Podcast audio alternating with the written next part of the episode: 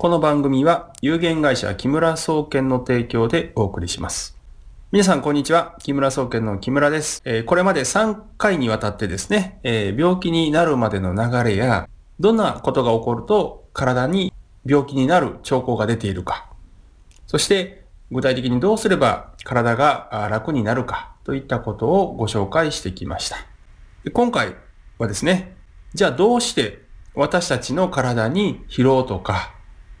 あるいはストレスですね、そういったものが溜まっていくのか、どうすればあまり溜まらない状態を保つことができるのか、ということについてお話をしていきたいと思います。実はですね、ストレスと一口に言ってもですね、様々なものがあります。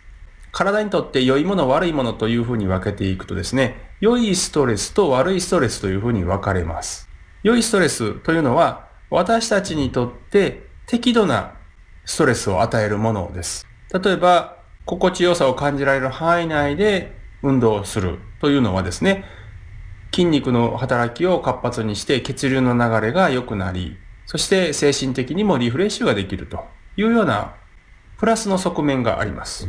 この時にかかっているのは肉体的にも精神的にもストレスがかかっているわけですけれども、えー、適度な範囲、いわゆる中庸と呼ばれる範囲でストレスがかかるのであれば、私たちは、えー、それほど疲れませんし、精神的にも、えー、いい状態を保つことができます。で逆にですね、このストレスが悪いストレスになるのはどんな時かというと、過剰にストレスがかかっている、あるいはほとんどストレスをかけていないというような状態です。わかりづらいと思うんで、もう少し具体例を挙げてお話をしていきます。まず、全くストレスがかからない、いわゆるよどんだ状態というふうに東洋医学では言いますけれども、例えば家でずっと座ってるとか動かない。こういったことはですね、体にとってはストレスが全くかからない状態になってしまうわけですね。そうすると血流の流れも悪くなりますし、同じ姿勢でいるのでね、えー、特定の部分にだけ疲労が溜まるという状態がどんどんと強くなってきます。ですから、時々、例えば1時間に1回程度の目安で体を少し動かした方がいいですよとか、え保護した方がいいですよっていうふうにまあ言われてるわけですよね。そして、反対側、過剰と呼ばれるものですね。これはどういうことかというと、例えば、いくら運動するのがいいと言ってもですね、あの、私の周りの先輩にはですね、あの、トライアスロンやってる人とか多いんですけど、その、トライアスロンってものすごい過酷な競技なんですよね。走って、自転車に乗って、そして泳ぐっていうね、この3つをすごい距離やるわけですよね。で、これでかかるストレスって相当きついわけですよ。でも、強いストレスをかけるっていうことに対して、まあ、喜びをちょっと持っちゃうような方もいらっしゃるんですね。このストレスのかけ方っていうのは、どちらかというと、過剰です。運動のしすぎということになります。そうすると、体っていうのは、回復する能力を上回って疲労が溜まっていきますから、このトライアスロンの、例えば練習とかいろんなことをやっていくとですね、どんどんどんどん体っていうのは過剰に酷使されて疲労が溜まっていきます。それによって体内に筋肉疲労的なものや、あるいは内臓とか消化器系の疲労といったものがどんどんと溜まっていって、病気の原因になっていくわけです。一般の方たちが勘違いしてしまうのは、スポーツができるとか、あるいは体力がすごくあるっていうことが、体が健康であるっていうことと一致しないっていうことなんですよ。どういうことかというとね、これ具体例を挙げてお話しします。私の先輩で、まあ、会社の社長がいるんですね。で、この方は会社を、えー、4年か5年前に、えー、上場させました。で、その時に、えー、お会いしたんで、あの、私気候をやってるんでね、相手の体を触れなくても、えー、意識して調べれば、どこに疲労が溜まってるかとか、どんな状態になってるかっていうのは、ある程度、えー、把握することができます。で、せっかくなんでね、あの、体のことも気をつけた方がいいだろうと思ったんで、その方が上場しましたって言った時に、お体ちょっと調べて、で、えー、こことこことここはですね、え、疲労がすごく溜まってて、まあ、あの、大変ですよと。このまま放置してると病気になっちゃったりするんで、その、落ち着いたら、ちょっと体を静養することをね、意識した方がいいですよっていうふうにお伝えしたんですよ。で、この方は、えー、トライアスロンもやっていて、バリバリ、えー、運動してるわけですね。まあ、よくその、Facebook とかでも、えー、今日は何キロ走りましたとかね、え、何キロ泳ぎましたとかなんか書いてるんですけど、これね、その、ストレスを、悪い、過剰なストレスを体にかけすぎるとどういうことが起こるかというと、体はすごいヘトヘトなんですよ。体内的にはすごい疲れてるんですけれども、ずっとそれを感じてたら生きるのが辛くなっちゃうんで、わざと感度を下げるんですね、体って。だから、すごく内面的には疲労が溜まって大変なのに、表面的にはあんまり疲労を感じてないように錯覚した状態で生活をしている状態になるんですね。で、この方は去年の11月に、え朝起きたら突然激痛で動けなくなって、そしてそのまま病院に運ばれて、精密検査したら追加椎間板ヘルニアがあもう進行してると。だからもうとりあえず注射打ってごまかして帰ってきましたみたいなこと書いてたんですけど、まあ私からするとね、いやいや4年前にもう言ってますやんっていう話なんですよ。つまりもう病気の準備が始まってると僕は警告をしたんです。警告というかお伝えしたのに、その方は、まあ自分がそんなに体が悪いっていう自覚がなかったんでね。まあ、結局僕の話っていうのはまあ、まああんまり気にもせず、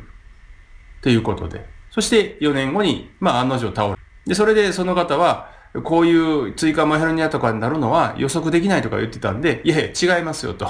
4年前に言ってるでしょと。だからただあなたがそういうチェックする方法とか、改善する措置をしなかったからなっただけですよと。できたことをやってないだけなんですよっていうことで、まあ別に強く言ったわけではないですよ。そのその考え方が、えっ、ー、と、実際の体の状態と合ってないよっていう話をちょっとさせていただいて。でね、まあその時はその方もさすがに、えー、ちょっと体のケアした方がいいのかなとは思っていらっしゃったようですね。これはね、何もその方に限ったことではないです。皆さんも多分そうだと思うんですよ。例えば健康診断で問題なかったら、私は健康だって思っちゃいますよね。でも、それは健康診断が正確に病気を予測できるという前提なんですよ。実は2005年に厚生労働省が健康診断の項目について詳しく調べた報告書があるんですよ。で、ここで何を言ってるかっていうと、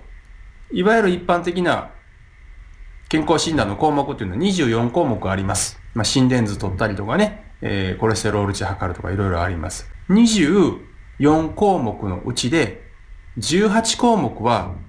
病気を予防するとか、早期発見する意味で効果ないって言ってるんですよ。24分の18ですから、だいたい、まあ、7割から8割。この7割から8割に全く効果がないって言ってるんですよ。つまりね、皆さん健康診断は体にいいと思って、あの、体を病気を発見するのに効果的だと思ってらっしゃるんだと思うんですよね。ところが、厚生労働省は違うって言って医師会に言ってるわけですよ。で、その後2005年ですから、今2018年になったばっかりですけども、約13年前ですよね。何か変わったか何も変わっていません、実は。相変わらずその効果が薄いと言われる健康診断の項目を検査してます。でそれに基づいてアドバイスしてます。一体何なんだっていう話なんですね、実は。これはニュースにもなりましたし、あの、興味のある方はね、ご存知だと思うんですよ。ここで、お医者さんが言うことは間違いないって皆さん思ってるかもしれないですけど、常に西洋医学っていうのは、新しい発見によって前あったことを否定しながら進歩してるんですよね。だから、健康診断のこの項目が間違ってるって言われた後、改善が起こってないっていうのは実は異常で、そして健康診断本来やらない方がいいんですよ。最近お医者さんもよく書かれてる方もいるんですけど、健康診断を受けて一喜一憂するんじゃなくて、自覚症状の方が病気の発見にはすごく重要だから、自覚症状の方を意識してくださいと。自分の感覚を重視してくださいっていうふうに、もう堂々とあの出版物でね、おっしゃってるお医者さんもいらっしゃいます。それくらい実は健康診断って信憑性ないんですよ。皆さんが悪いわけじゃないんですけど、ただ、病気にならないようにしていくにはですよ。自分で自分の体の状態をどうにかして把握する必要がある。そしてね、自分にとってストレスがかかりすぎないように、まあ、できることをしていくということなんですね。例えば、まあ、仕事で忙しいですね。で、まあ、残業も多い。じゃあ、えー、遅くまで仕事をすると。そうするとこれはその日のうちで見たら、ストレスが過剰にかかった状態なわけですよね。で、残業するなって言うんじゃないですよ。違うんです。そういう状態になったんだったら、まあ、次の日か次の休みの日でもいいですよ。その時に体に溜まった過剰なストレスを軽減するための努力を何かした方がいいですよっていう話なんですよ。それが例えば前回お話しした指を揉むとか体をさする。まあ、お風呂の湯船にゆっくり浸かる。こういったことでもいいですよ。つまりそういった形で溜まったものは減らさないといけないんですよ。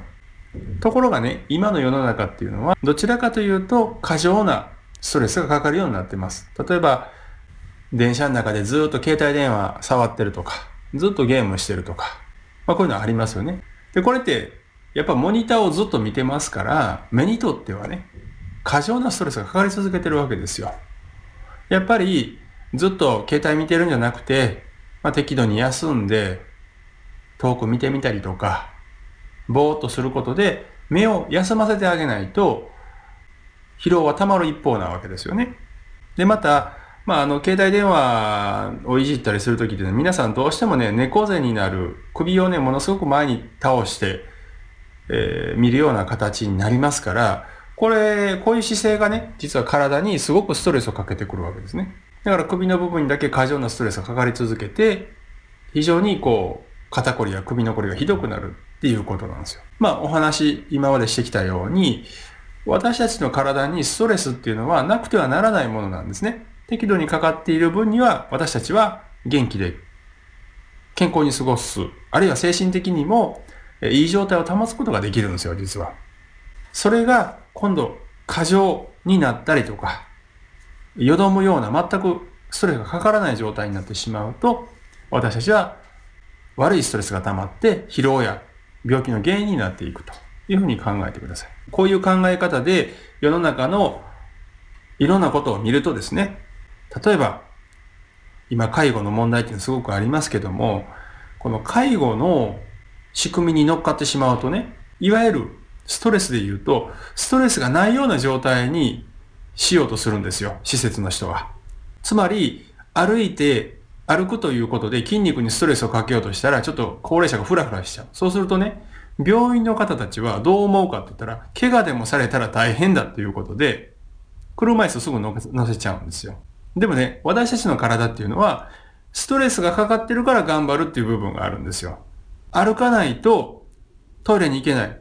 あるいは物を買いに行けない。だから歩く。それによって筋肉がいいストレスがかかって筋力が維持される。だから車椅子に乗らなくてもいい、寝たきりにならないっていうことなんですけど、どうしてもね、介護っていうシステムは何か起こってはいけない。事故が起こってはいけないから、より安全な方法を取るという仕組みですので、まあ、この流れに乗っかってしまう方はもう仕方ないですよね。そういう風になってるんですから。でも、そうじゃないと。自分は最後まで歩いて、元気に過ごして、天井を全うしたい。そう思われてるんであればですね、やっぱりこの介護というシステムに、えー、関わらないで済むような生き方をする必要があります。ね、これを損得感情で考えるとね、例えば介護保険に入ってんだから、介護保険のお金使わないともったいないんだから、どんどんその介護のね、サービスに書かれるようにどんどんしていこうって思う方もいると思います。別にそれはそれでいいと思います。ただし、介護の仕組みは先ほど申し上げたように、私たちの体にかかる適度なストレスを全部排除しちゃう。どんどんよどませてしまう。そういうシステムなので、関われば当然、どんどん体は老化するスピードが上がっていきます。で、最後寝たきりになる可能性もかなり上がります。でそれは嫌だったら自己責任で自分で適度なストレスを体に与え続けるように努力をする必要があります。でね、どちらを選ぶかは皆さん次第ですけども、私は最後まで、えー、死ぬまで元気でいきたいなというふうに思ってますから、この、いわゆる介護とかね、病院といったシステムに関わらないで済むようにね、自分の体を常にケアをするようにしています。さて、今回のお話いかがだったでしょうか、えー、ご自分の生活の中でですね、えー、ストレスが過剰にかかりすぎていれば、それを少し緩めるとか、あるいは過剰なストレスによって溜まった悪いストレスをですね、体に出すための努力、体の中中から減らすための努力というのを、ちょっとね、取り組んでいただく。まあ、これは指もみとかですよ。していただければなと思います。また、体がね、よどんでしまう。全く動かさないっていうことも、これは体にとっては悪いストレスが溜まってしまいますから、適度な運動をするとか、何かね、同じことばだけをずっと繰り返すようなことはしないように生活を心がけてみてください。最後までお聞きいただきありがとうございました。えー、次回はですね、ストレスのかかり方っていう観点をですね、ちょっと私たち自身の体から離れて、他のものに目を向けてちょっとお話をしていきたいと思います。いわゆる食品のね、安全性とか、日常使っているものの安全性についてお話をしていきたいと思います。それではまた次回お会いしましょう。